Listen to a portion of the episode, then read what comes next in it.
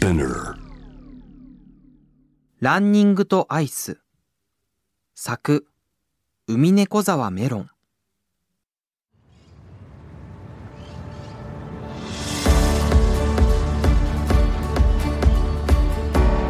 日曜の朝。僕と息子はランニングをするため近所の大きな公園でアイスクリームを食べていた。物事には準備が必要でありランニングにアイスクリームは欠かせない。春めいた日差しと目が痛くなるくらい晴れた空。ポカポカと暖かい気温。こんなにも素晴らしい日曜はめったにない。というくらい日曜らしい日曜だった。買ったばかりの新しいウェアに新しいシューズ。まだ記録がまっさらなランニングアプリ。あらゆるものが僕らのランニングモチベーションを上げていた棒だけになったアイスをゴミ箱に捨てて「よし行くか!」と声をかけてうなずき合い僕らは走り始める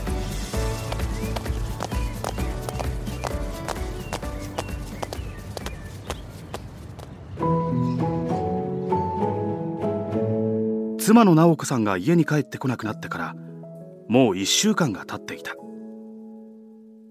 世間の状況に対応して僕の仕事が在宅になり小学生の息子が外で遊ぶのをやめて家でゲームを始めるのとは逆に最近の直子さんは家に戻れなくなることが多くなっていた。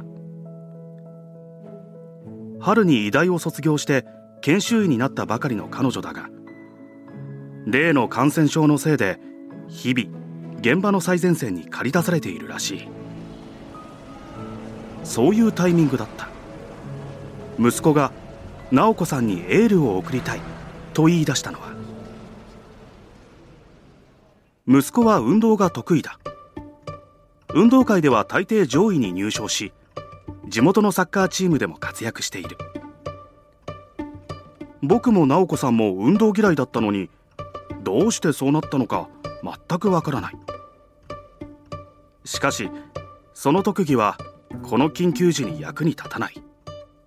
何せ今は集まって運動しない方がいい時期である。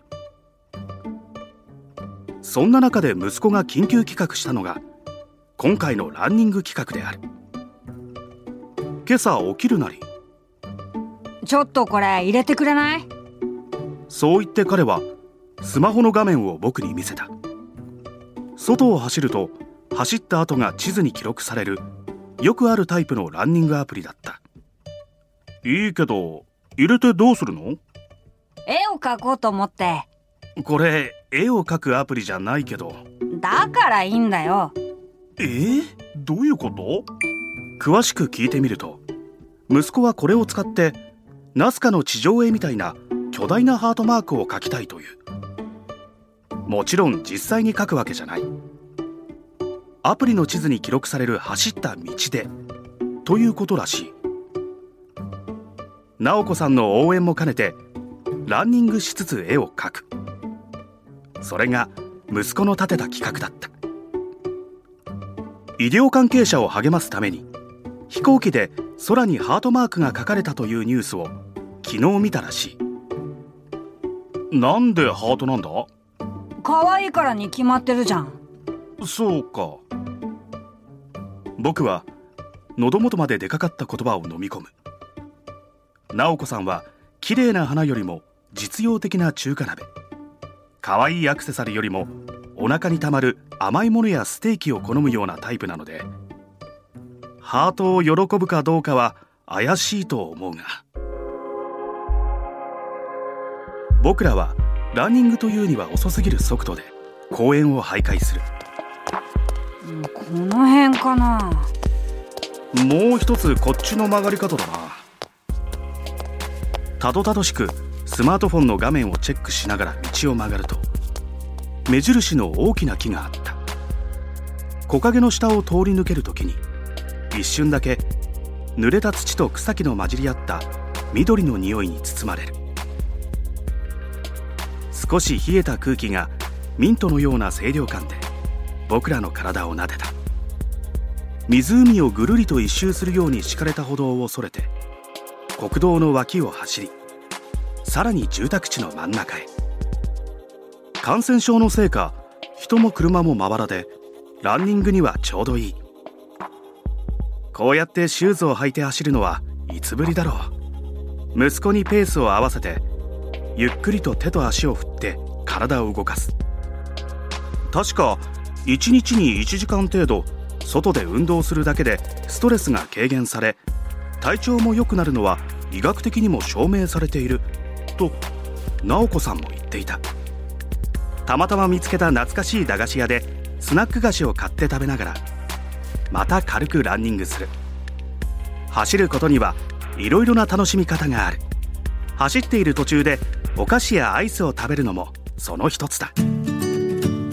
15分くらい過ぎて体が温まってきた頃アスリートがプロテインを飲むのと同じように息子は青いコンビニで本日2本目のアイスを食べた。アイスクリームばっかり食べ過ぎじゃないか？これはアイスクリームじゃないよ。いやどう見てもアイスクリームだろ。違うよ。これは評価だよ。なんだそれ？アイスクリームは入固形分で種類が変わるんだよ15%以上がアイスクリームで10%以上がアイスミルク3%以上がラクトアイス。それ以外は評価。これは評価で最初に食べたのがアイスクリーム。だから別のものなんだよ。お前天才か？息子はにやりと笑う。お母さんがいつも言ってることだよ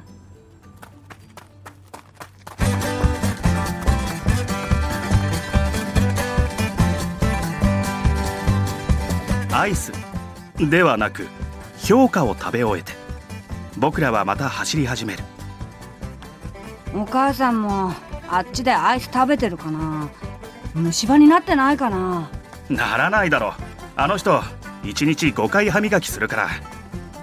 たわいもない話をしながら走る街はいつもよりなんだか色が鮮やかな気がした。気分が良くなってきていつの間にかスピードも上がる早すぎるかなと息子を見ると平然とした表情だ。もしかして本気を出せばもう僕より早いのかもしれない。なあ競争しないか息子は驚いた顔をしたがすぐにニッと笑う。いいよ。じゃああそこの木まで。よーいドン。全力で振る手が冷たい風をかき分ける足はシューズと一体となって跳ねるように地面を蹴る。ひんやりとしていた体に温かい血が通い出す。耳元で自分の呼吸だけが聞こえていた。荒い息遣いのまま木にもたれかかって呼吸を整える。久しぶりに走るとさすがにきついな。息子も息を荒くして悔しそうに地面に座り込んでいる。なんとか父としての面目を保てたことにほっとしながらまあ来年には君の方が早くなってるよ。慰めながら近づくと息子の様子がおかしい。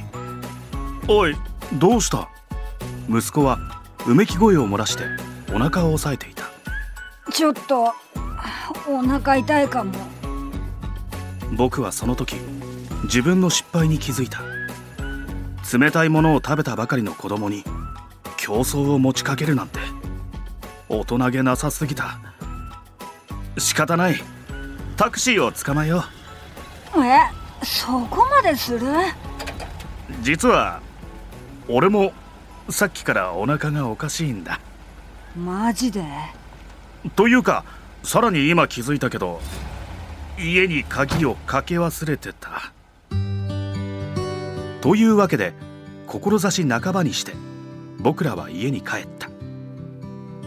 まあハートマーク途中までしか書けなかったな。リビングのソファーに寝っ転がって息子が残念そうにスマホの画面を眺めている。まあしょうがない。これはこれでいいんじゃないか？途中でもお前の気持ちは伝わると思うよ。そうかな。その時玄関の扉がけたたましく開く音がしてただいま。という声が聞こえた。お久しぶり。いやー疲れたわ。病院すごい人でさ。で二人ともすっきりした顔してどうしたの？僕と息子は慌てて顔を見合わせどう答えようか目くばせしながらスマホに目をやる。息子がおずおずと直子さんにその画面を見せた。これは何でしょう？地図？うん。これランニングが記録されるやつ？なんか変わった道走ったんだね。僕らのランニングした道のりはよく見ると凸凹であちこち歪んでいる。だけどハートマークに見えなくもない。あれ？待って。これなんかの形になってない？おおすごい。僕らは顔を見合わせて期待に胸を膨らませる。わかった。私の好きなものでしょう。息子はブンブンと首を縦に振って目を輝かせた。そして直子さんは嬉しそうに言った。ソフトクリーム僕らはガクッと肩を落としそうになってため息をつく。そうだ。息子のアイス好きはこの人の影響だった。いや全然違うしハートマークだよ。息子が突っ込むと同時に答えを言った。ハートマーク？そうだよ。よく見てよ。少し機嫌を損ねた息子がわざとらしく腕組みをして妻を睨む。まあ言われてみればそう見えなくもないかな。君のことを応援するために朝からランニングして頑張ったんだけどね。えー、それは大変だったね。その気持ちだけで嬉しいよ。気持ちだけか。ごめんごめん。まあそう落ち込まないでよ。こういうのは気持ちが一番大事だから。そうだよね。もちろんだよ。君の気持ちはアイスクリームと評価みたいに入っている成分の量で名前が変わるものじゃない。二人で息子を励ましていたらなぜか直子さんのテンションが上がってきた。よーし。私明日は久しぶりに休みだからみんなで明日もう一回走ろうよ。えー、それはもういいやなんでよ。疲れた。息子は苦笑いしてまたソファーに倒れ込む。えー、私も走りたい。息子はまんざらではない顔で笑っている。どうやら彼の気持ちは十分すぎるほど伝わったようだ。それで走り終わったらソフトクリーム食べるの？いいアイデアでしょ？その言葉に僕は吹き出しそうになる考えていることが子供とそっくりだ。2人がじっと僕を見つめる。どうやら明日も僕は走ることになりそうだ。